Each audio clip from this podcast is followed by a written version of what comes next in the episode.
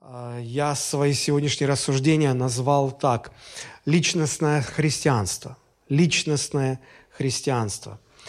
А, по мере того, как мы будем рассуждать над Священным Писанием, вы поймете, почему я так назвал. А, давайте положим основание и прочитаем в Евангелии это от Иоанна, 14 главе, с 1 по 9 стихи. Особенно обратим внимание на стихи с 5 по 9. Но с 1, чтобы было понятно. Христос обращается к своим ученикам. «Да не смущается сердце ваше, веруйте в Бога и в Меня веруйте. В доме Отца Моего обителей много, если бы не так, я сказал бы вам, я иду приготовить место вам. И когда пойду и приготовлю вам место, приду опять и возьму вас к себе, чтобы и вы были, где я. А куда я иду, вы знаете, и путь знаете». Фома сказал ему, «Господи, не знаем, куда идешь, и как можем знать путь?» Иисус сказал ему, «Я есть путь, и истина, и жизнь, и никто не приходит к Отцу, как только через Меня. Если бы вы знали Меня, то знали бы и Отца Моего, и отныне знаете Его и видели Его». Филипп сказал ему, «Господи, покажи нам Отца, и довольно для нас». Иисус сказал ему, «Столько времени я с вами, и ты не знаешь Меня, Филипп? Видевший Меня, видел Отца. Как же ты говоришь, покажи нам Отца?» Я начну немного издалека. Я думаю, что вы согласитесь, что мы живем в мире, где IT-технологии с каждым годом все больше и больше оказывают влияние на социальные процессы в обществе, на нашу жизнь, на, на наше общение, на то, как мы общаемся. Я думаю, что не ошибусь, если скажу, что благодаря социальным сетям у нас сегодня больше друзей виртуальных, чем друзей реальных. И общение у нас больше проходит не так, что вот мы сидим, может быть, за чашкой чая, или, или просто находимся друг перед другом, смотрим друг другу в глаза и, и, и общаемся. Мне кажется, большая часть общения у нас перетекла э, в виртуальную сферу. Мы пишем смс мы звоним, мы не выходим из мессенджеров, мы погрязли в зумах, скайпах, свайпах, во всех этих вот вещах – и, и львиная доля общения происходит там. Сегодня формируется этика мобильной связи, когда современные люди говорят, что звонить человеку уже невежливо, когда можно написать в мессенджере. Звоня другому, ты отвлекаешь его, а если ты написал сообщение, ты передал информацию, и если ему удобно, он прочитает сейчас и отреагирует. Если ему неудобно, ты не помешал ему. Он вернется позже к твоему сообщению и ответит. Сегодня молодежь привыкла э, общаться голосовыми сообщениями. В мессенджере они зажимают кнопку, включается микрофон, они надиктовывают сообщение, отпускают, сообщение улетает, на том конце дзынь-дзынь, пришло сообщение, нажимаешь на воспроизведение, слышишь, что говорит – я как-то говорю своей дочери, а чего бы вам не позвонить друг другу? Чего вы перебрасываетесь голосовыми сообщениями? Проще же позвонить. Не-не, мы так привыкли, нам так удобно. Все меняется. Похожие процессы происходили лет 100-150 назад. Тогда они были связаны немножко с другим. Они были связаны с э, урбанизацией. Урбанизация – это массовое переселение людей из э, деревни, села в города – мы понимаем, что если, если вы еще помните, конечно, что когда люди живут в деревне или в селе, там все друг друга знают. Ты выходишь утром э, из дома, там, привет, Семеновна, Михалыч, здорово, как дела, Потаповна там как, а, да, все, ну привет передавай, все нормально. То есть все идут, выходят, они все друг друга знают. Люди массово переселяются в города – и в городах людей больше, чем было в деревне. И получается, сегодня люди, в города, живущие в городах, они окружены огромным количеством людей, но людей незнакомых, которых не знают они, которые не знают тебя. И ты чувствуешь себя одиноким. И ты вроде посреди самой гущи толпы людей, но, но ты не имеешь с ними общения, ты их вообще не знаешь, просто не знаешь их. И вот мне кажется, в, в, в этих условиях особенно в людях начинает просыпаться тоска по личному общению, по, по дружбе, по каким-то личным, глубоким, близким отношениям. Раньше люди покупали то, что им нужно, товары, продукты, в магазинах, на рынках, где были продавцы, с которыми можно было бы поспорить, поругаться в конце концов, потребовать сдачу, потребовать, чтобы не обвешивали. А очереди, помните, это же такое социальное изобретение Советского Союза. А, я как-то несколько лет назад зашел в Сбербанк, там ты заходишь, нажимаешь кнопочку, там тебе электронная очередь, талончик высовывается, ты сидишь. И, и при, я сижу, жду свою очередь. При мне заходит женщина, ну, уже пожилая, лет около 70, старенькая такая, не знает, как взять талон электронной очереди. Ей помогли, она села. И, и, и она чувствует себя как-то неловко. Она налево, направо посмотрела. И с таким сожалением говорит, ну что такое? Даже очереди нет. Поругаться не с кем. Неинтересно. Я подумал, действительно, как же неинтересно мы, мы стали жить. Я-то еще помню Советский Союз, я помню эти очереди. Я помню, как, как ругались, как выяснялись, кто за кем стоял, а ты не стоял, а, вы, а вот человек в зеленой куртке э, с красным плащом, и, и вот это вот все. То есть ты не чувствовал себя одиноким. Сегодня мы все больше и больше покупаем товары в интернет-магазинах. Мы, мы уже не общаемся ни с какими продавцами. Мы общаемся с компьютером, мы тыкаем на кнопочки, мы выбираем. Нет личного общения. И когда что-то идет не так, мы обращаемся в службу поддержки, а там тоже уже нет живых людей. Там боты и искусственный интеллект. Если вы обращали внимание, то вам звонят, говорится фраза, вы отвечаете, потом идет секунды-две паузы. Я думал поначалу, они там что, так долго соображают, не могут понять, что я сказал. А потом я понял, и я прочитал. Это искусственный интеллект. Просто твоя фраза расшифровывается, и в соответствии с тем, что ты сказал, подбирается нужная, уже записанная э, роботом фраза, и она выдается тебе. Там нет живых людей. И знаете, когда все хорошо, то ну, вопросы решаются быстро, а вот вдруг что-то пошло не так, и ты пытаешься с этой службой поддержки как-то договориться, выяснить, а тебе повторяется заученная фраза, что все в порядке, товар вам выслан, а ты ничего не получал, и, и ты уже начинаешь злиться, и ты требуешь, дайте мне живого человека, поговорить с ним. В конце-то концов. Вот есть эта внутренняя тяга, потребность личное живое общение. Последнее время я все чаще и чаще от людей слышу предложения и просьбу, иногда даже мольбу – пастор, может, как-нибудь пересечемся в городе, в кафешке, чаек попьем, пообщаемся. Так давно не разговаривали. Я говорю, да, да, да, конечно. Я пообещал одному, второму, третьему, десятому. И я понимаю, у меня так просто дня не хватит, чтобы с каждым попить чаю. Но, но это нужно. Даже в церкви. А, я не всегда, кстати, был пастором церкви. Было время, когда так же, как вы, приходил на общее церковное служение, сидел и слушал пастора. Я каждую неделю был на, на собрании, я слушал пастора, и когда я там сидел, там, где сейчас вы сидите, я всегда думал, ну, это хорошо, что пастор рассказывает, оно интересно, но а вот, а вот, вот бы к нему домой попасть, вот бы ну, просто пообщаться с ним, как он живет, как он молится, какие у него там, о чем он думает вообще, просто поговорить с ним. Мы же вот так вот приходим, вот я сейчас проповедую, закончу, закончится собрание – и, и наверняка вот процентов 80 людей, с которыми я вообще никак не переговорю. Я не знаю, может быть, у вас нет к этому потребности, у меня есть, мне хочется. Мне бы хотелось с каждым поговорить, хоть чуть-чуть. Это, это важно, но, но сегодня это в дефиците. Дефицит э, личных отношений, личного общения, близкого общения. И вот мне кажется, что Евангелие Иисуса Христа в какой-то мере а, является ответом на этот дефицит, ответом на эту потребность человека. Почему? Потому что э, сама суть Евангелия и суть христианской веры заключается в том, чтобы знать Бога лично, в том, чтобы иметь с Иисусом Христом личные взаимоотношения. Все остальное в христианской вере является вторичным, вытекает из этого главного.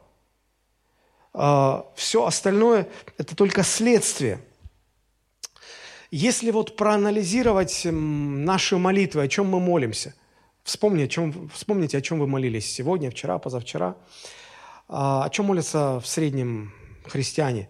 Наверное, о том, чтобы Бог дал какое-то благословение, исцелил, помог дожить до следующей зарплаты или разрешил какую-то ситуацию.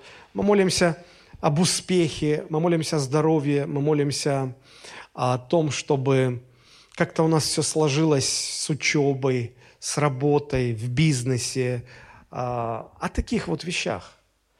Но если вы проанализируете известные молитвы Библии, которые нередко используются в проповедях, на которые а, проповедуют проповедники а, не одно столетие, то вы увидите, что эти молитвы очень сильно отличаются.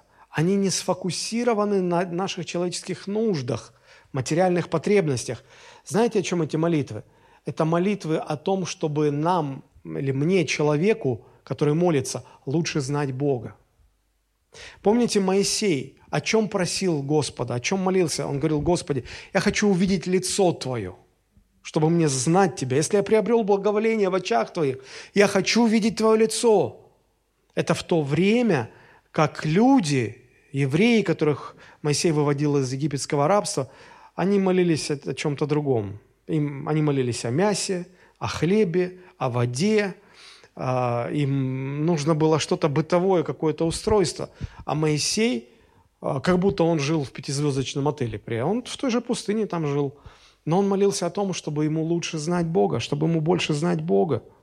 Ефесянам 1 глава с 15 по 19 стихи Здесь апостол Павел молится за христиан в Ефесе и просит, чтобы а, Бог Господа нашего Иисуса Христа, Отец славы, дал вам духа премудрости и откровения к познанию Его, чтобы просветило очи сердца вашего, дабы вы познали, в чем состоит надежда призвания Его, и какое славное богатство наследия Его для святых, и как безмерно величие могущества Его в нас, верующих по действию державной силы Его.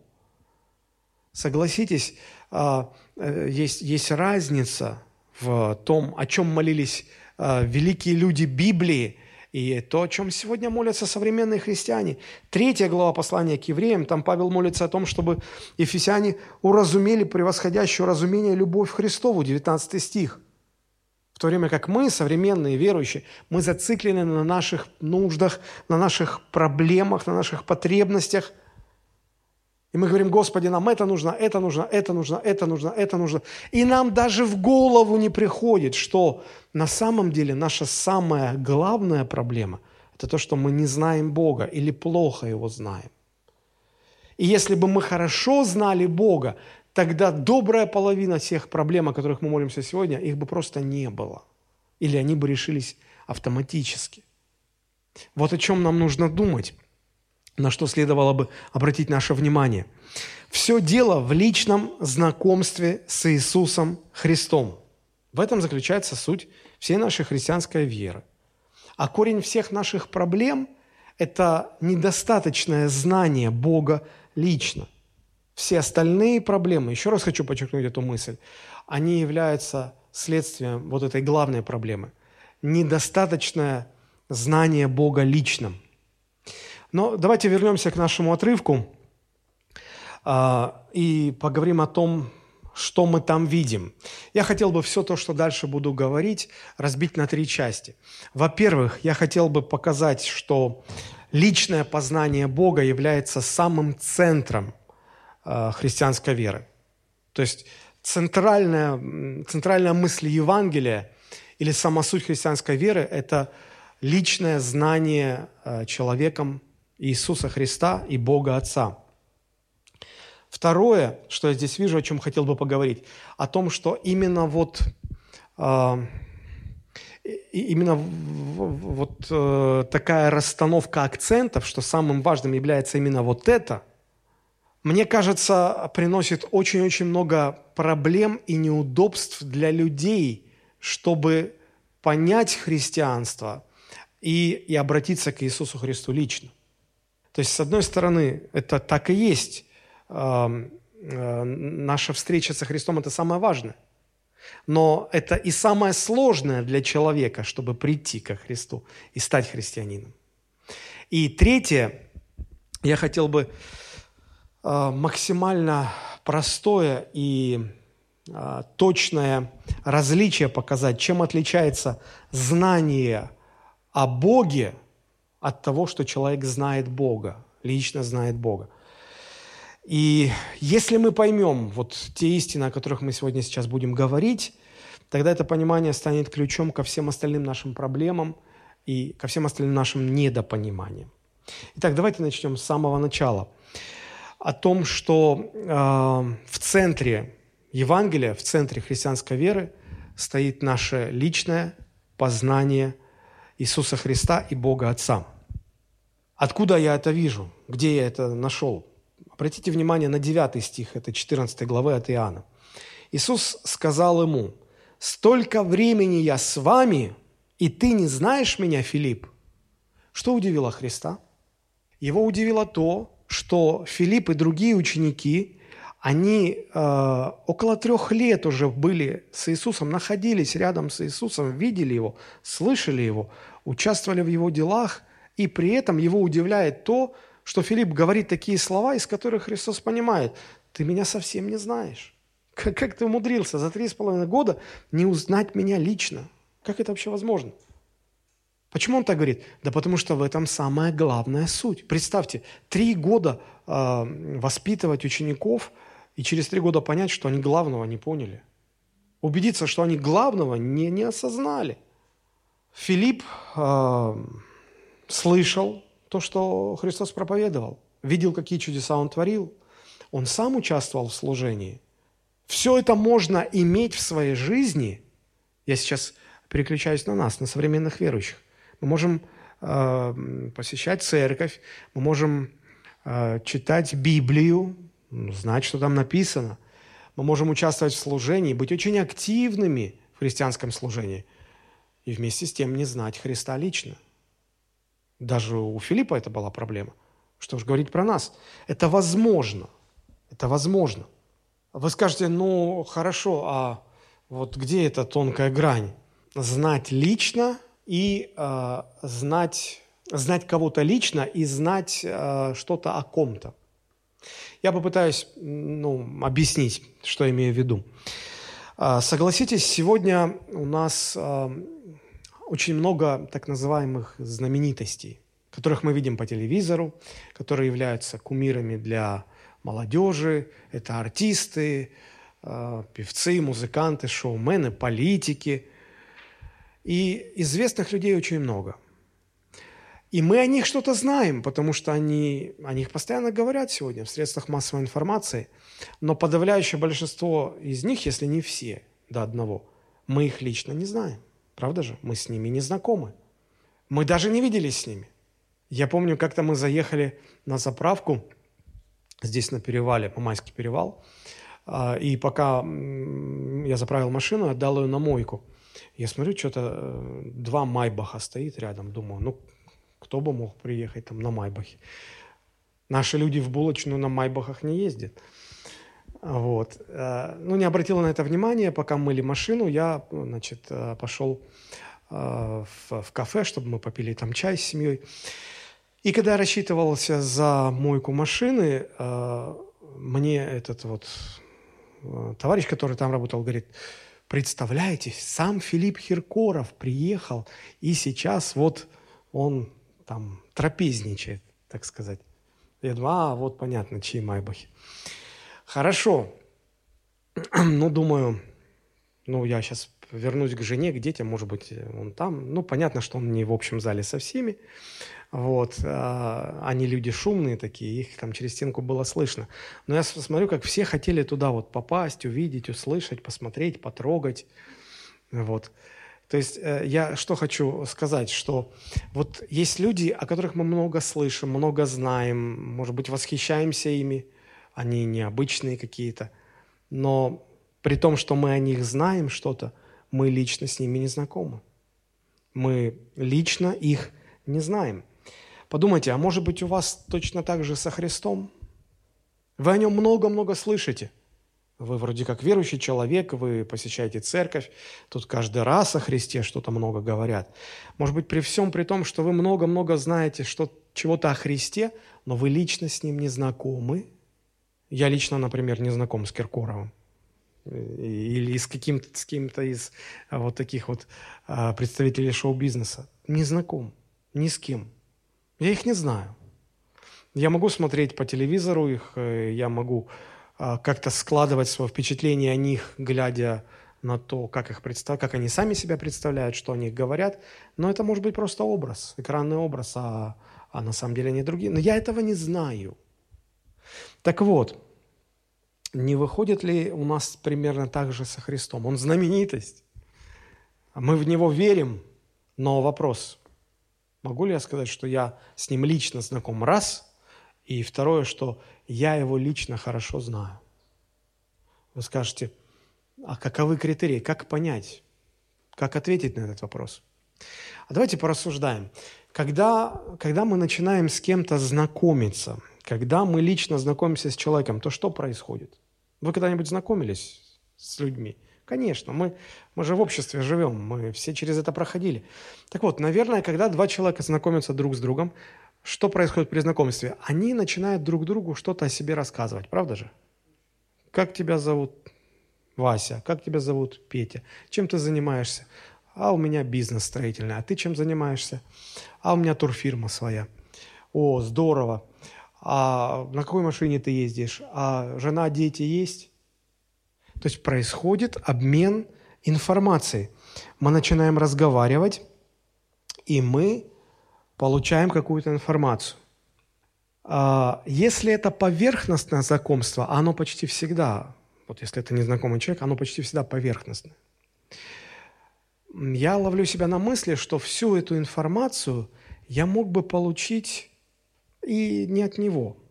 Ну, то есть эта информация не дает мне понять о том, какой он внутри. Пока общение с человеком ограничивается обменом информацией, которую можно получить и без того, чтобы лично так вот, глядя в глаза друг другу общаться – а, еще нет личного а, знания друг друга. Понимаете, о чем я говорю? Я мог бы и от кого-то со стороны узнать, на какой машине он ездит, а, где он работает и так далее, и так далее. Это все такие вещи поверхностные, они, они не глубокие, они не личные. А когда, а когда вот между двумя познакомившимися людьми, когда начинают завязываться личные отношения? Знаете, когда? Когда эти двое – готовы открыться настолько, чтобы впустить другого в личное пространство, поделиться чем-то личным, что не для всех. Вот пока этого нет, личных отношений не может быть. Как только это откры... открытие друг другу происходит и начинается обмен какими-то личными моментами, тогда начинают зарождаться личные отношения. А что такое личное? но это что-то, что вы не говорите всем подряд. Это что-то, что связано с вашими ценностями, что вам нравится или не нравится, чего вы на самом деле боитесь. Это ваши настоящие мотивы ваших действий. Мне очень понравилось, как один психолог сказал, у каждого действия а, не просто есть мотив, а есть два мотива. Я всегда раньше думал, что у каждого действия есть какой-то мотив, который за ним стоит. Оказывается, в наши дни а, мы дошли до того, что за каждым действием стоят, стоят два мотива. Один настоящий, о котором никто не говорит, а второй как бы для людей, официальная версия, а второй настоящий. Так вот, когда, когда человек э, готов поделиться чем-то вот таким сокровенным, личным, что не для всех, тогда есть шанс, что начнется э, какое-то общение, которое выльется в личные взаимоотношения. Но мы же все взрослые люди, мы понимаем, что когда ты начинаешь открывать человеку что-то личное, ты становишься каким? Уязвимым.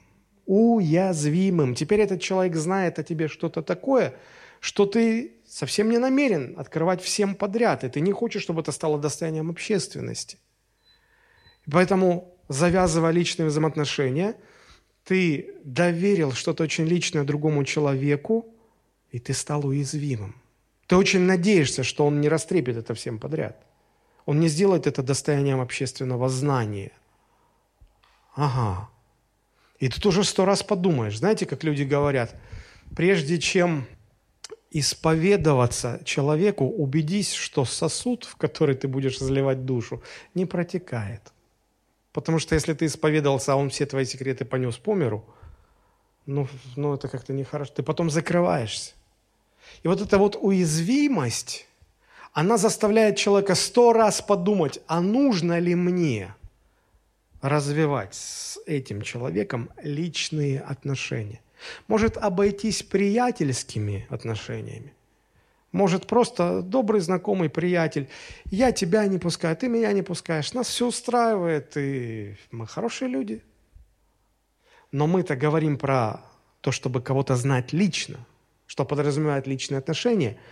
А это, в свою очередь, тянет за собой то, что а, вступая в эти личные взаимоотношения с кем-то, ты становишься уязвимым.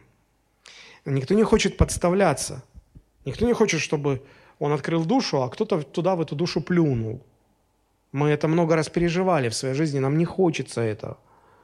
Но когда есть такая уверенность, что не плюнут, и базируется эта уверенность на посвящении, на, на каком-то внутреннем чувстве уверенности, что ну, не продаст этот человек, не выдаст, тогда начинает происходить обмен личным, очень личным.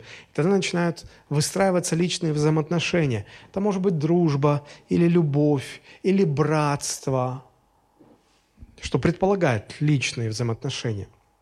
Вот тогда мы переходим от простого знания о человеке к личному знанию самого человека.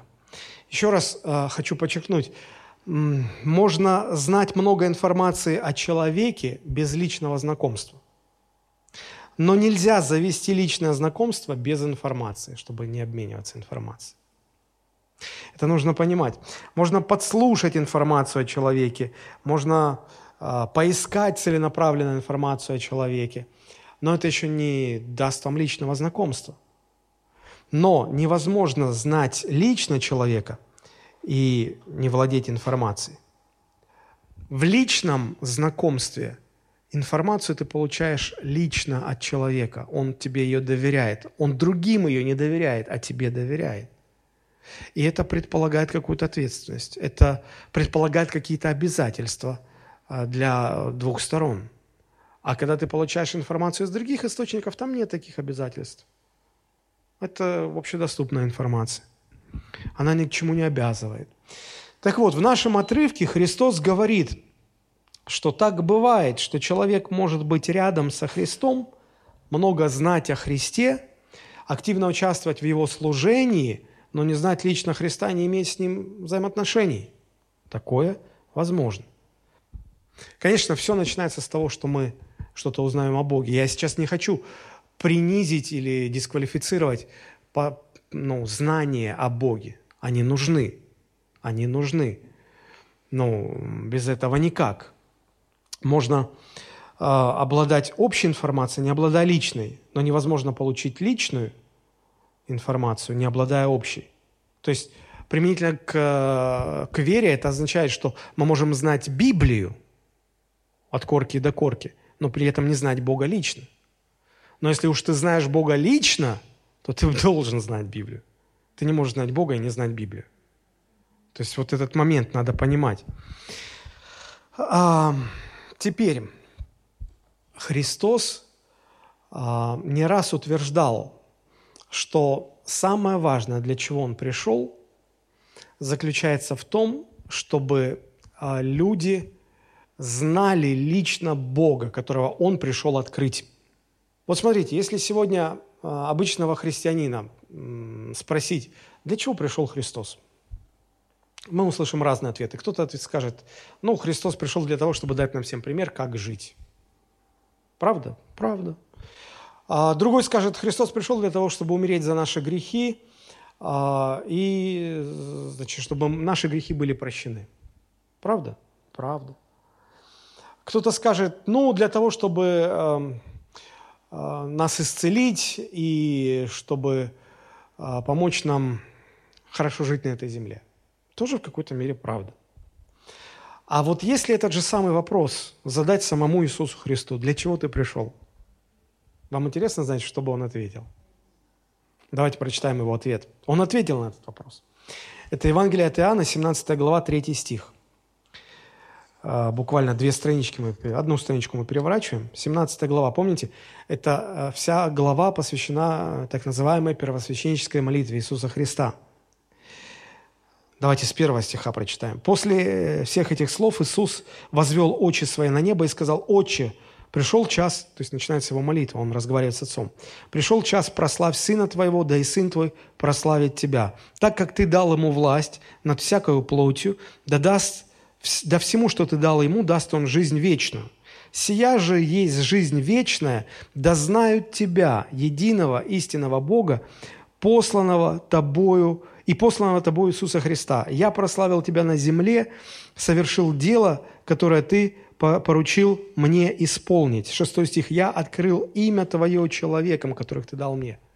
Вот эта фраза на, э, на арамейском языке – на котором Христос говорил, она, я открыл имя Твое, имя Бога Отца людям, означает, я познакомил людей с Тобой, Отец, лично. А в нашей 14 главе, посмотрите, Иисус говорит, что э, никто не приходит к Отцу, как только через Меня. Я есть путь истинной жизни, никто не приходит к Отцу, как только через Меня.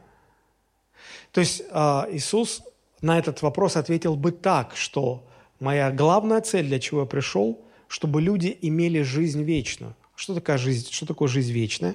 17.3, Иоанн 17.3 написано, «Сия же есть жизнь вечная, да знают Тебя, единого истинного Бога и посланного Тобой Иисуса Христа». Знание Бога. Иногда люди думают, что жизнь вечная а, – это жизнь, которая никогда не заканчивается. Я вам открою секрет, что абсолютно все люди, все до одного, уже имеют бесконечную, незаканчивающуюся жизнь. Все уже имеют.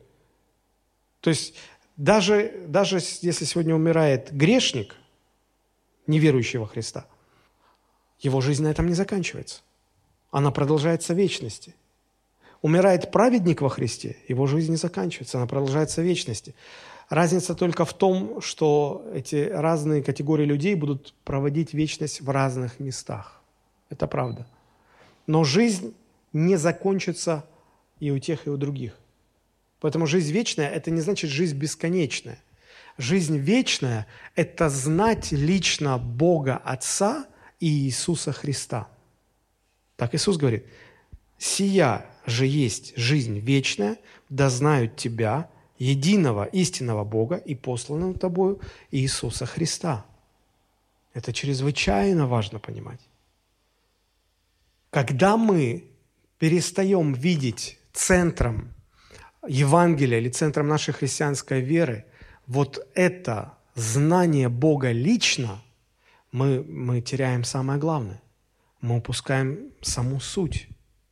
У Иеремии в 9 главе 23-24 стихи, очень интересная мысль, которая содержит в себе прямую речь Господа. Это Бог обращается. Непосредственно Бог обращается к людям.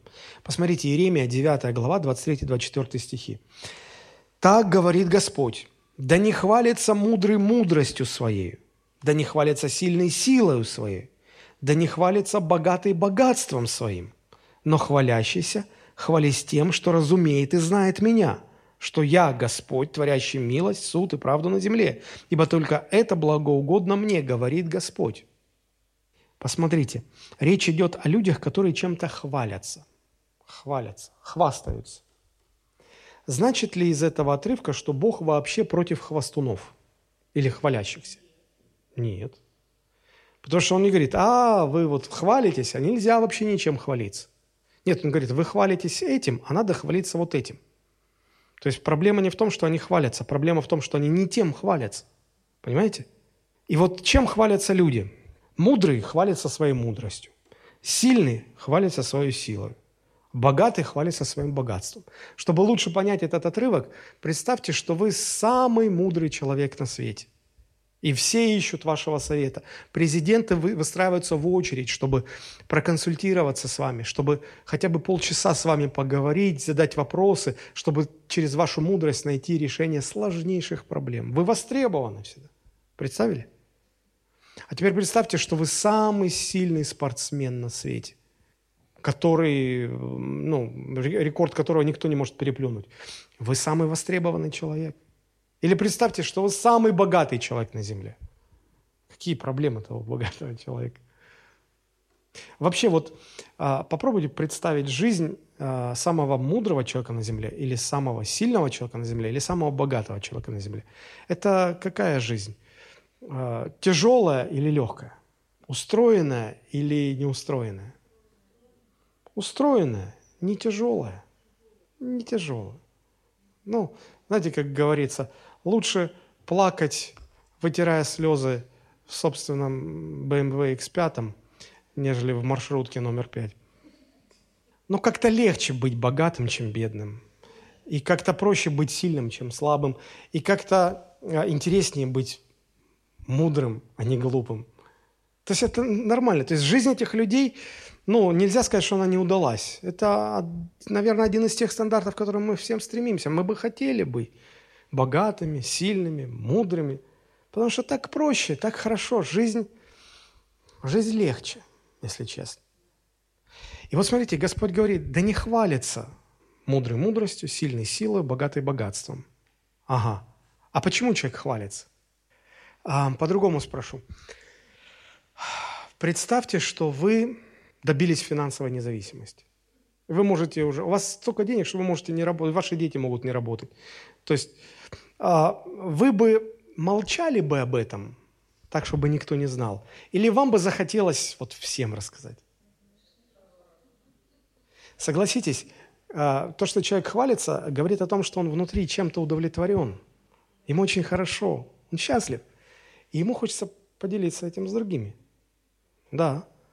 А вот Господь говорит, но хвалящийся, хвались тем, что разумеет и знает меня – если хвалящийся богатством, силой и деньгами хвалится потому, что он испытывает какое-то удовлетворение от того, что все это есть, и у него жизнь удалась, то представьте, насколько больше удовлетворения приносит человеку, когда он на самом деле, не бла-бла-бла, а на самом деле знает Бога лично. Насколько это сильнее удовлетворяет человека. И вот Христос говорит, я пришел для того, чтобы люди знали Тебя, Отец, единого истинного Бога и посланного Тобою Иисуса Христа. Нет ничего лучшего на свете, чем знать Бога на самом деле. И это должно быть нашей целью. Христос ради этого пришел на землю. И если Он ради этого пришел, значит тогда, чтобы Его цель была достигнута лично в моей конкретной жизни, Он очень хочет, чтобы я знал Его и его отца лично. Очень глубоко знал, очень хорошо знал. Христианство по своей сути это, – это именно отношение с личностью Христа и Бога Отца. Это первая мысль. Теперь второе. Именно вот такой, я не знаю, порядок, именно а, вот такой приоритет, что это самое важное, это вот это, делает христианство очень проблематичным для людей. Я попытаюсь объяснить. Многие неверующие люди считают христианство очень запутанным и сложным. Некоторые считают его требовательным очень. Для других оно очень ограниченное. Третьим оно а, совершенно не нравится. Согласитесь, э, вы же разговаривали с людьми о Христе. Вы встречали людей, которым Христос не нравится? Встречали. Представьте, совершенный пастырь Иисус Христос. И то не нравится. Что ж про остальных пастырей людей говорить, когда самый совершенный не нравится? Так вот, почему, почему людям э, не нравится христианство, почему им так трудно стать христианами? Э, мне кажется, что вот это вот учение или понимание того, что самое важное в христианстве, в христианской вере, это иметь личные глубокие взаимоотношения с Богом. Это означает, что входной билет в христианство – это личное знакомство с Иисусом Христом. Пока ты с Ним не познакомишься, христианство для тебя не открывается. Я попытаюсь объяснить. Я помню, что э, в свое время, когда я искал Бога, мне было 17 лет. И я для себя решил, что мне надо выяснить, если есть Бог, то я понимал, что мне нельзя жить так, как я живу. А если нет Бога, ну, все, возьми от жизни по полной и не обращай внимания на всех остальных. Ну, потому что его нету. Все, тогда каждый за себя сам. И я поставил перед собой цель доказать, что Бог есть и что христианство – истина. Знаете, к чему я пришел? К полнейшему разочарованию. Чем дальше, чем больше я искал, чем дальше, чем сильнее я старался, тем больше я понимал, что это путь в никуда. Я, я, для меня ничего не открывается. Это позже, много времени спустя, я понял, что Новый Завет не станет с вами даже говорить пока вы не ответите на ему, ему на один вопрос. Кем вы считаете Иисуса Христа? Кто Он для вас? Знаете, люди хотят разобраться в, в христианском учении. Они читают Библию, они читают христианские книги. Говорят, сейчас, сейчас я вот для себя определю, сейчас я разберусь, правда это или нет, сейчас я пойму, и тогда я приму решение – не разберешься и не поймешь.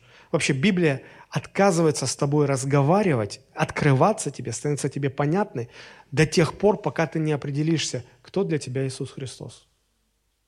Это как входной билет. Не хочешь э, отвечать на этот вопрос? Библия тебе не откроется. У людей есть множество вопросов. Некоторые из них интеллектуальные, некоторые психологические. Например, люди говорят, я, может быть, бы и стал бы христианином, но мне непонятно, почему Бог допускает столько зла в мире, куда Бог смотрит. Как вот я, как я стану христианином при таком Боге, у которого все из-за рук валится, и он не может контролировать окружающее зло? Я этого не понимаю. Или, а почему в моей жизни случилась беда, если Бог такой любящий, как вы, христиане, говорите, Бог есть любовь? Почему у меня жизнь такая развалюха? Как это увязать? Я не могу это увязать, я не могу это понять или что-то подобное, или люди говорят, хорошо, хорошо, ну вот я там, ну, я считаю, мне повезло, я услышал весть о Христе, а ведь полно же людей в мире, которые, ну, наверное, ни разу не слышали о Христе и умерли, а их куда Бог поместит? Вот пока вот не объясните, куда их Бог поместит, в рай или в ад, я отказываюсь становиться христианином. Вы никогда не найдете ответы ответы на эти вопросы. Эти ответы для вас так и останутся закрытыми. Или когда человек говорит, я бы и не против стать христианином, но вот мне дико непонятны слова Христа. Если тебя ударили по левой щеке, подставь и правую. Это безумие какое-то. Это я кем буду в мире? Это же из меня веревки будут видеть. Я так понимаю, что если тебя ударили по левой щеке, развернись и хук справа, и, и все, чтобы он больше и даже не думал тебя бить ни в левую, ни в правую. Я не понимаю Христа. Почему Он так говорит? И пока вы мне не ответите на этот вопрос, я не могу стать христианином. А Новый Завет не преклонен. Оставим все эти вопросы. Начнем с того, что ты думаешь об Иисусе Христе? Он для тебя кто?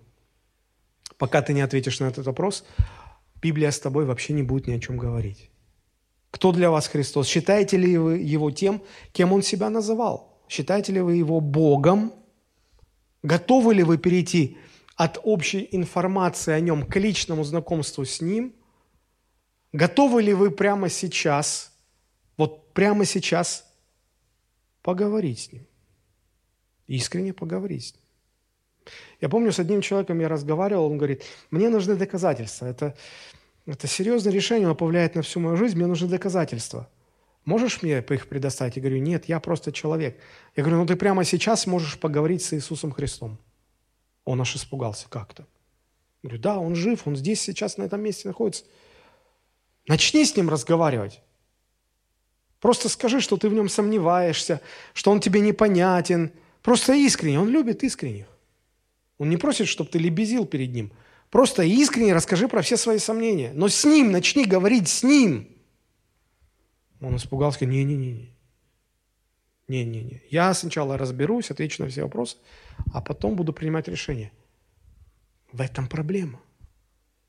Оказывается, вот это вот самое главное, оно становится в христианстве, оно становится очень проблематичным для того, чтобы люди обратились ко Христу. Евангелие от Иоанна, 7 глава, 17 стих. Там есть такое интересное предложение, когда Христос говорит, «Кто хочет творить волю Его, Божью, тот узнает об этом учении, от Бога ли оно, или я сам от себя говорю». Смотрите, кто, э, ну, наверное, этот, этот ответ адресован людям, которые задают вопрос, а как, как понять, что то, что ты говоришь, это действительно Божье Слово? Как понять? А смотрите, как отвечает Христос. Он говорит, если ты хочешь творить Его волю, а кто из нас хочет творить чужую волю? Мы все хотим творить свою. Это представьте, да? Вот мне бы кто-то сказал, я тебе отвечу на твой вопрос, если только во всем ты будешь слушаться и исполнять мою волю. Я бы сказал, да иди ты. Я не... Зачем мне это все? А Христос говорит примерно такие же вещи. Он говорит, вам все станет понятно только тогда, когда вы примете Бога Богом. А иначе не будет понятно ничего. И вот это делает очень трудным для человека приход к Богу. Христианство в первую очередь – это не философия. Знаете, если бы христианство было философией, Тогда сначала христианство ответило бы на все наши вопросы, а потом бы мы бы к нему присоединились. Но христианство – это в первую очередь взаимоотношения со Христом. Нам нужно сначала познакомиться со Христом, и потом Он ответит на все наши вопросы. Я помню, как это было у меня. Начиная с 16 лет я э, стал очень интересоваться э, тем, есть ли действительно на самом деле Бог или его нет. Этот вопрос не давал мне покоя. И я стал искать на него ответ. Это был, эм, это был конец 80-х годов прошлого века. Я нашел э, девочку-однокурсницу, э, одноклассница сначала, а потом мы вместе в одном университете учились. У нее папа ездил за границу, у нее была Библия на русском языке. Я попросил у нее Библию почитать. Тогда не было возможности ее купить. И я думал, я ее за неделю прочитаю – Какое же было у меня разочарование, когда я открыл Библию и начал ее читать. Чем дольше я ее читал, тем больше раздражался. Знаете, почему я раздражался? Я понимал каждое э, слово в отдельности, но я совершенно не понимал смысл, о чем вообще тут говорится. Я заставлял себя читать. Мне было тяжело, как будто я читаю какую-то китайскую грамоту. Я, дол, я я думаю, что я довольно терпеливый человек, но меня надолго не хватило. Я разозлился настолько, что я отшвырнул Библию. Я просто разозлился. Я думал, я сейчас начну читать, и все, ответы посыпятся на меня. Я, я жизнь пойму. Я вообще ничего не понял. Через неделю я возвращаю книгу, она так смотрит на меня, говорит, что прочитал, говорит. Я, ну, я пытался. Говорит, что непонятно? Говорю, ну, если честно, нифига не понятно но она ничего не сказала. Я познакомился с верующими людьми, я познакомился с пастором церкви, я задавал вопросы, я искал, думал, размышлял. Я делал все, кроме одного. Я не пытался молиться. И знаете, когда я понял, э, что я разочарован настолько, что уже дальше некуда, как-то внутри у меня само собой переключилось что-то. Я помню, я остался дома один, я опустился на колени – и когда я опустился на колени, меня пронзила мысль, что я стал на колени перед Господом Богом. И у меня мурашки по спине побежали. И я попытался что-то ему сказать. И я говорил, и я осознавал, я первый раз в жизни осознанно пытаюсь говорить с Иисусом Христом. Что сказать ему? У меня в голове бешено э, роились мысли, что ему сказать. Я сказал, Иисус, если ты есть, вот я, я грешник, я не спорю с этим, я грешник, я последний грешник. Я перед людьми хоть стараюсь казаться хорошим, но я прогнивший до глубины души человек. Мне 18 еще нет, а я уже своим юношеским умом понимаю, что я до глубины прогнивший человек. Как бы ни пытался, как бы ни старался казаться хорошим. Вот спасай меня. Спасай меня. Я пытался понять, есть ли Бог или нет. Я ничего не понимаю. Ничего. Я еще больше запутался. Я ничего не понимаю. Если ты есть, спаси меня. Если тебя нет, я буду знать, что тебя нет, если ничего не произойдет. Если ничего не произойдет, значит, ты меня не слышал. Вообще тебя нет. Не, ну, если говорить с пустотой, то ничего не изменится. Но если только ты есть, спасай меня. Вот так я стал христианином. И знаете, на следующий день я открыл Библию и начал читать. Я не мог остановиться. Это был как какой-то детектив, от которого ты не можешь оторваться. Ты все понимаешь. Тебе все интересно. У тебя такое чувство, что эту книгу написали вчера, чтобы ты сегодня прочитал и, прочитав, знал, как завтра поступать. Я не мог от нее оторваться. Я тогда понял одно. Я пытался разобраться в христианстве, минуя самого главного – Иисуса Христа. И я ничего не понял. Но когда я примирился с тем, кто самый главный, Он мне открыл все. Это удивительно. Если бы христианство было в первую очередь философией, тогда оно бы сначала отвечало на все вопросы, и потом бы люди становились последователями христианства. Но в первую очередь это отношения с Иисусом Христом. И потому, пока ты с Ним лично не познакомился, ты ничего не поймешь в христианстве. Ничего. Никаких ответов не будет. Знаете, с чем это можно сравнить? Это как брак. Брак – это личное посвящение себя своему супругу.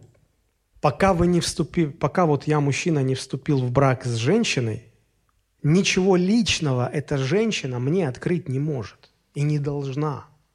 Иногда молодые люди до брака, он хочет ее поцеловать, обнять.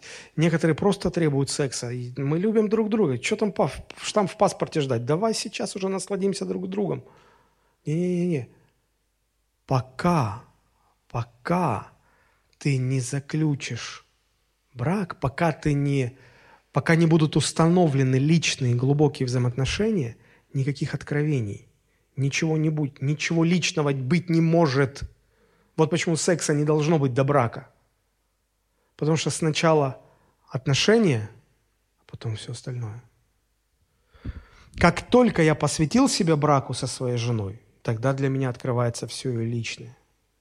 Так и в христианстве. Пока не посвятишь себя лично Христу, христианство для тебя закрыто. Знаете, как злятся парни, когда девушки отказывают им в сексе до брака? Злятся. Мужчины, парни, они э, избегают отношений, но они хотят взять все, что можно взять личное. Злятся. Раздражаются. Это раздражает. Вот точно так же людей раздражает, что пока ты не познакомишься лично с Иисусом Христом, христианство для тебя недоступно, закрыто. Их это раздражает. Вот почему так мало людей сегодня обращаются в христианство. Потому что они не хотят посвящать себя всецело Иисусу Христу. Мы говорим, сначала разберись с Иисусом Христом. Сначала познакомься с Ним и установи с Ним личные взаимоотношения, и потом для тебя все откроется. Почему? Потому что христианство – это что-то очень личное, это личностное что-то. Помните, Никодим пришел ко Христу и, и хотел просто поговорить, просто поговорить. Философская, теологическая беседа. Христос его обрывает, тут же обрывает, на первом же предложении обрывает и говорит, тебе надо народиться свыше. Тот говорит, как это? Я думаю, что он объяснял, пойми, я пришел для того, чтобы через меня люди могли установить с Богом личные взаимоотношения. Это второе рождение. Тот говорит, я не понимаю тебя. Тогда никаких ответов. Это раздражает людей. Может быть, они не, не, не осознают это все, но это раздражает. А еще люди рассуждают так. У меня так много личных нужд и потребностей. Интересно, если я стану христианином, восполнит ли христианство все эти мои потребности? Вы смотрите на христианство как на какую-то эффективную терапию, которая должна вас вылечить, обеспечить, сделать вас успешными. Христианство не про это. Христианство – это встреча со Христом, это личные отношения с Иисусом Христом. а не лечение твоей души, не восполнение твоих нужд. Это как и брак. Если ты женишься только для того, чтобы иметь законный секс, чтобы женщина это тебя обстирывала, а, готовила кушать и заботилась о тебе. Вот все, если ты только ради этого вступаешь в брак, у тебя в браке ничего не получится. Точно так же, как в твоем христианстве ничего не получится, если ты Христа рассматриваешь исключительно как средство восполнения своих нужд, и потребностей. Так не работает. Он личность, он хочет с нами, он хочет с человеком иметь глубокие личные взаимоотношения, любящие взаимоотношения. В этом смысле брак и христианство очень похожи. Знаете, как мужчины относятся к браку? Они боятся брака. Это женщины хотят. Ну, когда мы зарегистрируемся? Ну, когда ты женишься на мне? Зачем мы за свободные отношения? Мужчины боятся глубоких, близких отношений. И они не стремятся оформлять отношения. Может быть, поэтому так много, так мало мужчин в церквях. Потому что они точно так же боятся взаимоотношений с Иисусом Христом. Боятся ответственности. Почему женщин больше в церквях? Потому что женщины не так боятся близких отношений. Тут есть над чем подумать. Почему? Потому что и брак, и христианство – это что-то слишком личное.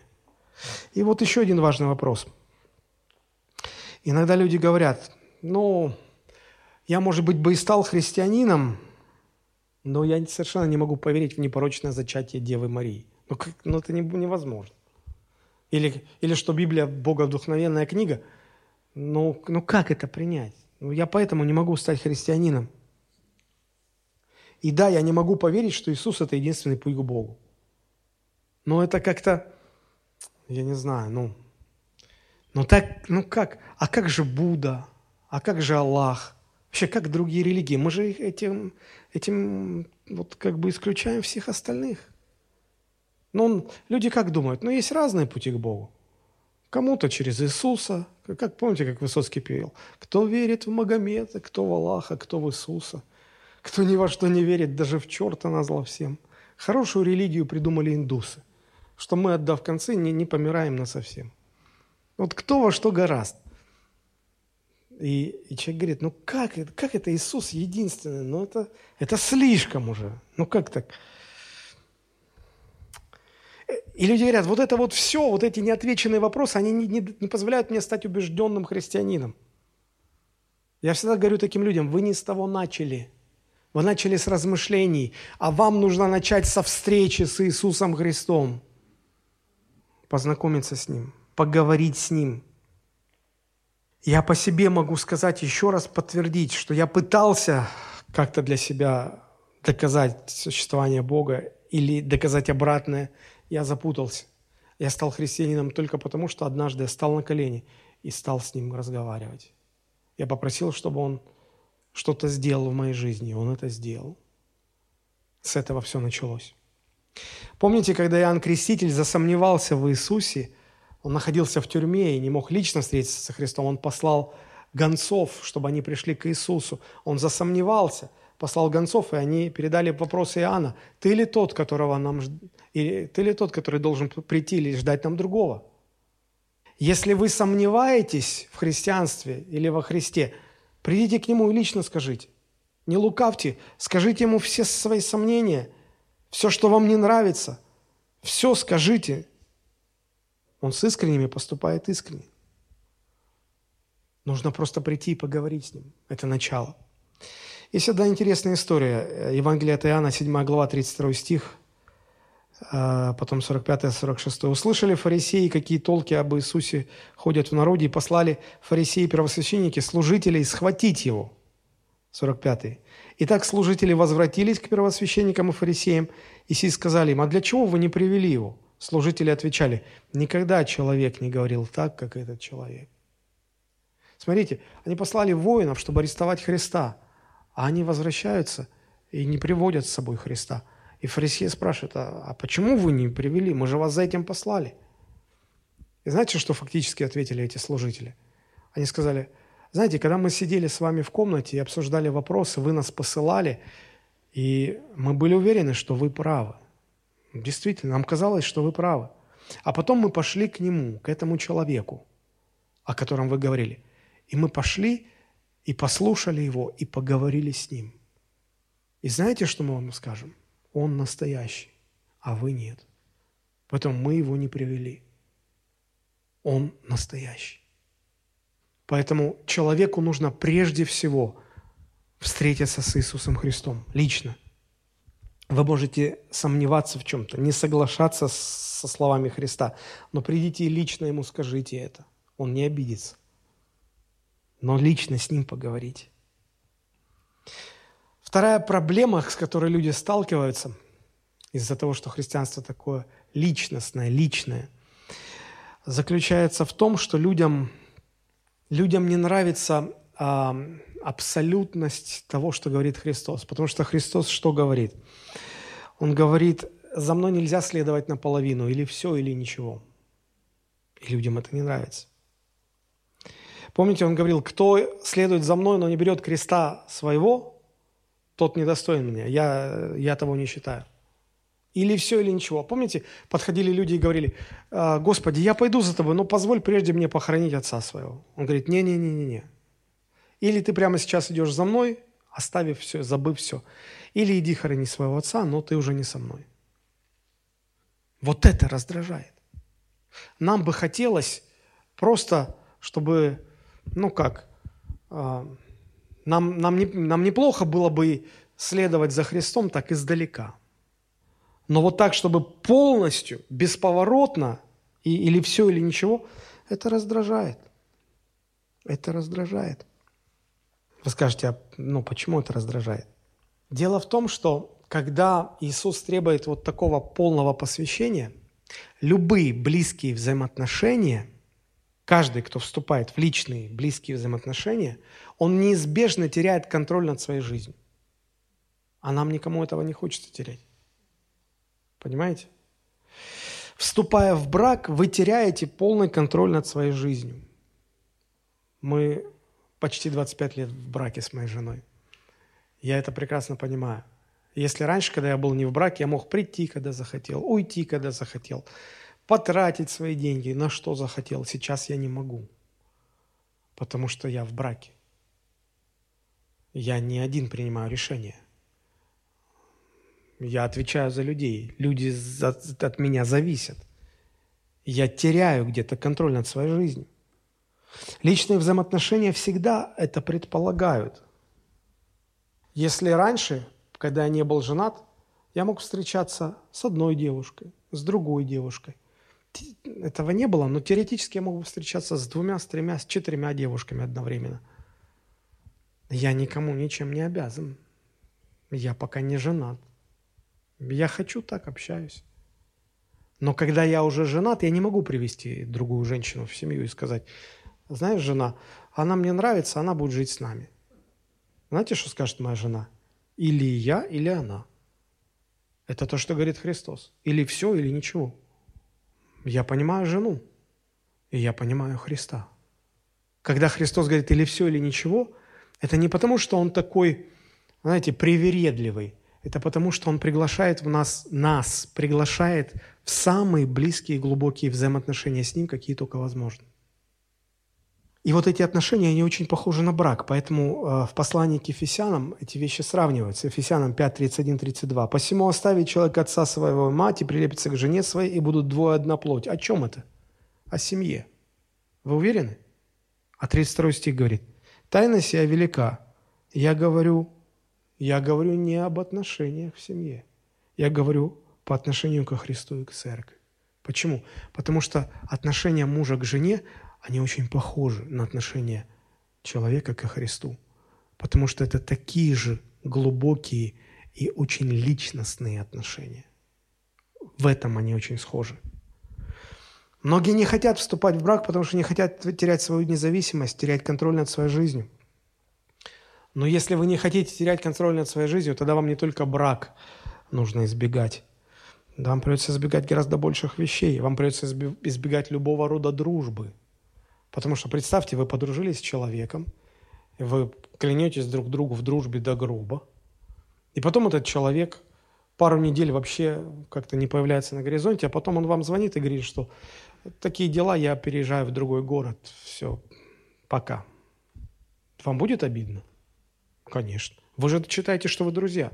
А тут от него две недели ни слуху, ни духу, и он просто ставит вас в известность. Он даже, ну, как бы ничего не спрашивает, а как ты на это смотришь? Мы же друзья. Мы все прекрасно понимаем, что чем глубже отношения, чем более они личные, тем меньше у их участников права действовать самостоятельно. Разве не так? Если я женат, и мы с женой накопили какую-то сумму денег – это наше совместно нажитое имущество. Я не могу взять эти деньги и потратить на какую-то свою прихоть, купить себе моторную лодку. Вот мне хочется моторную лодку. И жена скажет, подожди, а почему ты со мной не, не поговорил? А я говорю, скажу, а почему я должен с тобой говорить? Ну, я же глава. Ее это обидит. Почему? Потому что мы чем глубже наши отношения, тем меньше у нас права действовать самостоятельно, не согласуя. Вот простой случай. У нас летом не было лидерских встреч в команде нашей. И я назначил заранее, за 10 дней назначил встречу на ближайший понедельник. И я сказал, обязательно всем быть. И тут, как сговорившись, начинают говорить, как в притче, извини, я не смогу, извините, пастор, а мы уезжаем. Я говорю, а, а почему вы со мной не поговорили? Вы же в моей команде. Почему? Ну как, пастор, нам же нужен отпуск. Ну, а мы вот с шефом договорились, согласовали, с родственниками согласовали, с, с друзьями согласовали. Я говорю, да вы со всеми согласовали, а почему вы со мной не согласовали? Мы же в команде, мы в одной команде, мы договорились, у нас достаточно близкие отношения. Почему вы решили, что вы можете со всеми договориться, а со мной не договориться? Меня это возмущает. Знаете почему? Потому что мы в отношениях определенных. И чем, чем ближе, чем глубже отношения, тем меньше участников права действовать самостоятельно. Разве не так? Так. У Клайва Льюиса есть такая фраза. Если вы не хотите, чтобы ваше сердце разбилось, не давайте его никому тогда оно точно не разобьется. Оно станет не бьющимся, непроницаемым и безнадежным. Другими словами, он говорит, что если мы станем избегать личных отношений, чтобы сохранить контроль над своей жизнью, мы все равно потеряем этот контроль. Потому что пытаясь сохранить контроль над собой за счет близких отношений с другими людьми, мы потеряем себя. Наше сердце станет черствым. А да, оно не разобьется, но оно будет твердым, как камень. А невозможно вступить в близкие взаимоотношения без взаимного посвящения и взаимной утраты контроля над своей жизнью. Невозможно. Вот почему я говорю, что сложно людям, сложно обратиться ко Христу. Именно по этой причине. Люди очень плохо разбираются во взаимоотношениях. Я приведу два небольших примера. Я помню, как-то один человек, я не буду называть имена, один человек из нашей церкви решил уйти из нашей церкви, но при этом хотел, чтобы я остался его пастором. Он говорит, пастор, можно я буду ходить вот в такую церковь в этом городе? Я уйду из вашей церкви, буду ходить в ту, но вы будете пастором, вы будете моим пастором при этом. Можно так? Я говорю, а, а давай я тебе нарисую аналогичную ситуацию, а ты мне скажешь, можно так или нет. Я говорю, пойди сейчас к своей жене и скажи, дорогая, я тебя очень люблю, вот, и а, по паспорту ты останешься моей женой, но спать я буду с другой женщиной. Можно? Хорошо? Я говорю, разве не огреет на тебя сковородкой по голове за, за такой вопрос? Ну как, пастор, так же, конечно, нельзя. Я говорю, а ты у меня спрашиваешь то же самое. То же самое, ровно то же самое. Да не, ну, люди не, люди не понимают, что значит иметь близкие отношения. Как мало сегодня людей, у которых есть близкие отношения. Людям трудно построить близкие отношения с другими, и поэтому они не имеют близких отношений со Христом. Или другой пример.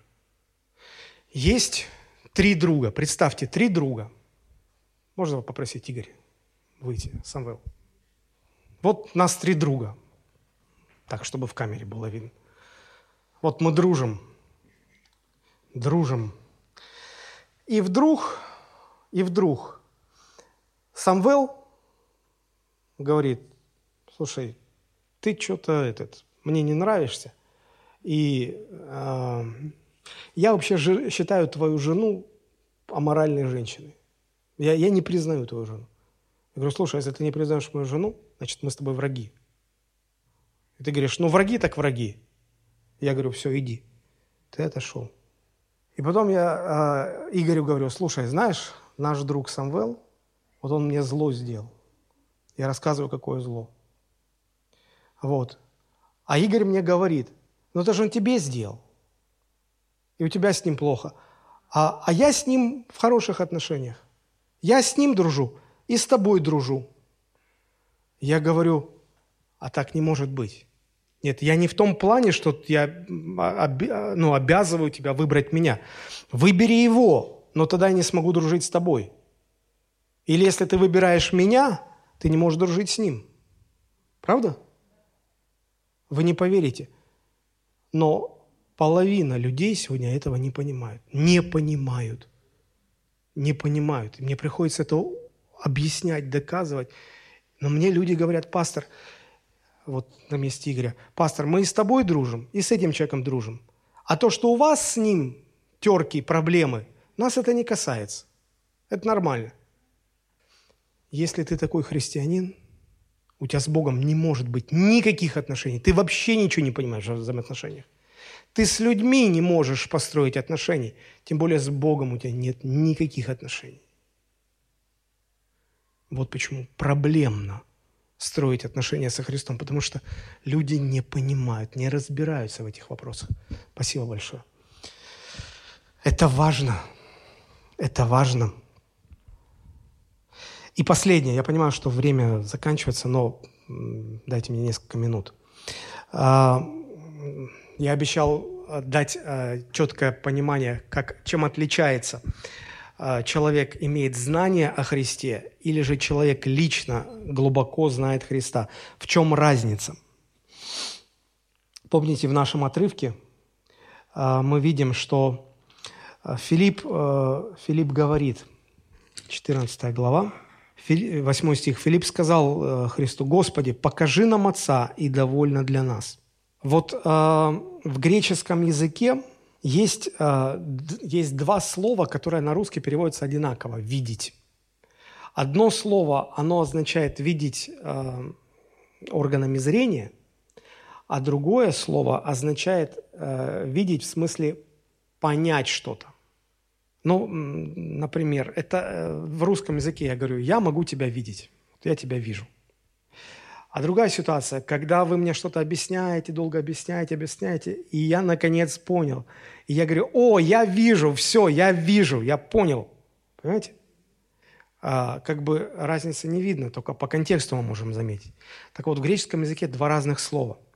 Когда, когда Филипп э, просит Христа, говорит, покажи нам, дай нам увидеть Отца, то по по этому греческому слову, которое в оригинальном тексте стоит, понятно, что Филипп просит Иисуса, чтобы Иисус показал какое-то мистическое видение, чтобы увидеть Бога Отца. И Иисус понимает, и Филипп говорит, вот это все, что нам нужно, все, мы тогда будем непоколебимыми верующими. Иисус понимает, да не это вам нужно. И сегодня многие христиане думают, вот бы Отца, Бога Отца увидеть, все, я бы просто уверовал бы навсегда. А Иисус понимает, что Десятки тысяч людей его видели, слышали, могли бы описать черты его лица, какого он роста, какого цвета волосы. Но когда первая церковь зарождалась, Деяние первая глава, сколько там истинно верующих осталось? 120 человек. А где все остальные? Это не помогает. И поэтому Христос говорит совершенно другие вещи. Он говорит, «А, Филипп, столько времени я с вами, и ты не знаешь меня – возникает вопрос, а что значит знать тебя? И Христос продолжает, видевший меня, видел Отца. Здесь вот эти слова, видевший, видел. Это не то, что значит видеть органами зрения, это понимать, что-то понять. И Христос говорит, столько времени я с вами, и ты не знаешь меня, Филипп? Понимающий меня понимает Отца.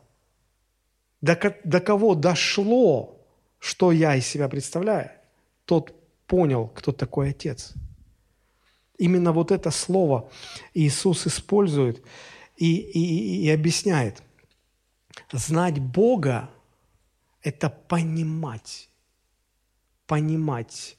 Понимать так, что это понимание затрагивает три сферы твоей жизни. Твой интеллект, твои эмоции и твою волю. Есть люди, которые интеллектуально понимают Бога, и они могут лекции читать, но их жизнь совершенно не меняется. Они курят, они живут совершенно мирской жизнью, но они могут рассуждать, читать лекции о христианстве, об истории христианства. Есть люди, у которых затронута только эмоциональная сфера. Он все время плачет на молитве, в поклонении, но у него совершенно жизнь не меняется, и он, он слова вообще не знает, интеллектуально ничего не затронуто. Есть люди, которых у которых не затронута интеллектуальная часть, эмоциональная часть, но воля посвящена. Вот они законники такие, дисциплинированные законники. Но у них все в жизни сухо, механически, нет тепла, ничего нет.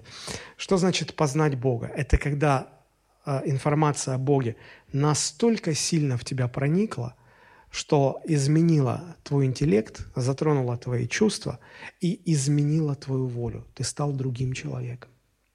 Ты стал другим человеком. У нас вот здесь вот крест, видите? Вы можете подойти к этому кресту, посмотреть на него, и он для вас ничего не значит.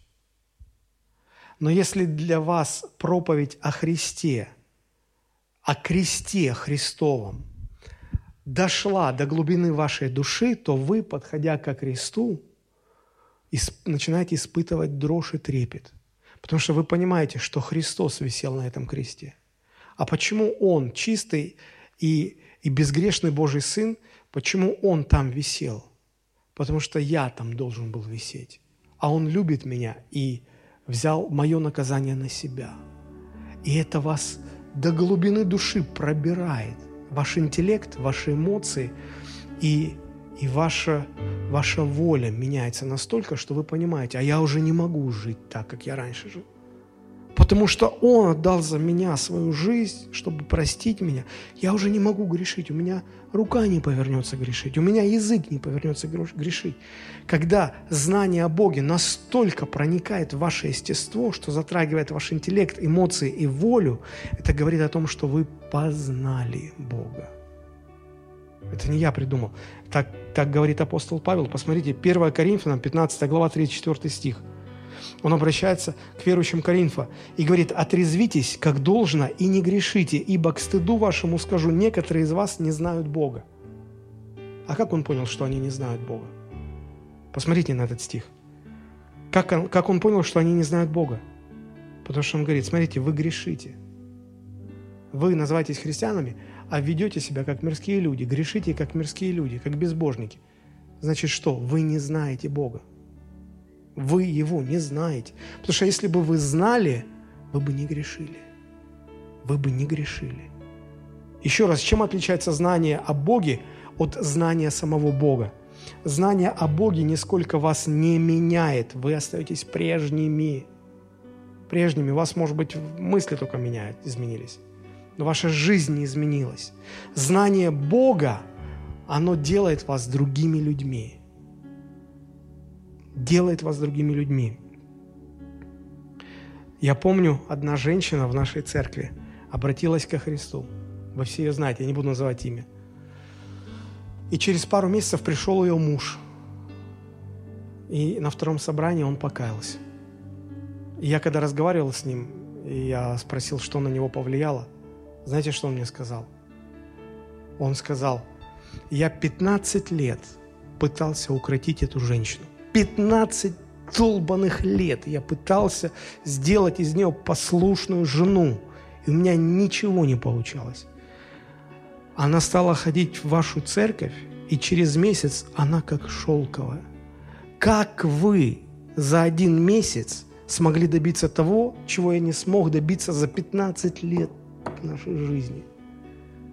Как?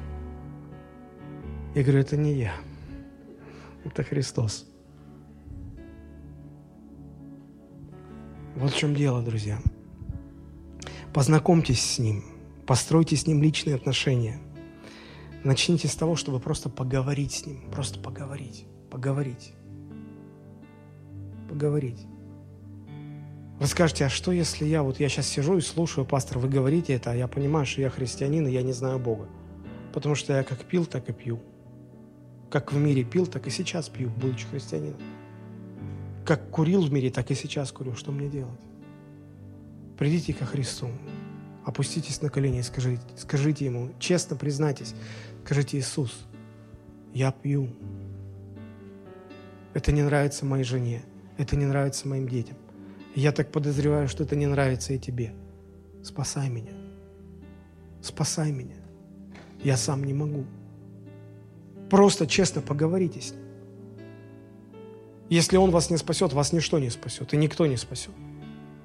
Христианство – это, это личное отношение с ним. Начните просто с ним говорить. Выскажите ему сомнения, выскажите все, что вам не нравится. Если он вам не нравится, скажите ему, Христос, ты мне не нравишься но я хочу с тобой познакомиться. Он вас не обругает, он не разозлится, он, он с искренними поступает искренне. Он сказал, приходящего ко мне не изгоню вон. Даже умирая на кресте, он успел спасти одного разбойника. Разбойника, который даже не произносил молитву покаяния, который вдруг осознал, что его, он, Христос же был распят между двумя разбойниками, а эти по бокам, они друзья были, их взяли за мокрое дело. И один просто хулил его, на чем свет стоит, а другой вдруг осознал, а что ты на него взъелся, он тебе ничего плохого не сделал. Это мы тут по делу висим, а он чистый. Он не виноват ни в чем. До него вдруг дошло. Кто-то там внизу кричал, «Эй, других спасал, спаси себя, сойди со креста и уверуем в тебя. А тот слышал эти слова и думал, как они могут так говорить? И он посмотрел на Христа и говорит, вспомни меня, когда придешь в Царствие Твое. Я по делу, я, я согласен, я должен тут быть. Но ты-то святой Божий Сын. Он просто, просто поговорил с ним. А Иисус сказал, ты со мной будешь в раю. Никакой теологии, ничего, никаких молитв покаяния. Просто уцепитесь за Христа. Если у вас будет Христос, у вас будет все. Если у вас нет Христа, у вас вообще ничего нет. Пусть при этом вы доктор богословия или кто, или кто еще угодно. Если у нас нет Христа, у нас ничего нет. Если у нас есть Христос, у нас все есть. Вот почему я назвал эту проповедь «Личностное христианство». Поговорите со Христом. Давайте мы поднимемся. Я не знаю, может быть, здесь есть люди, которые никогда не обращались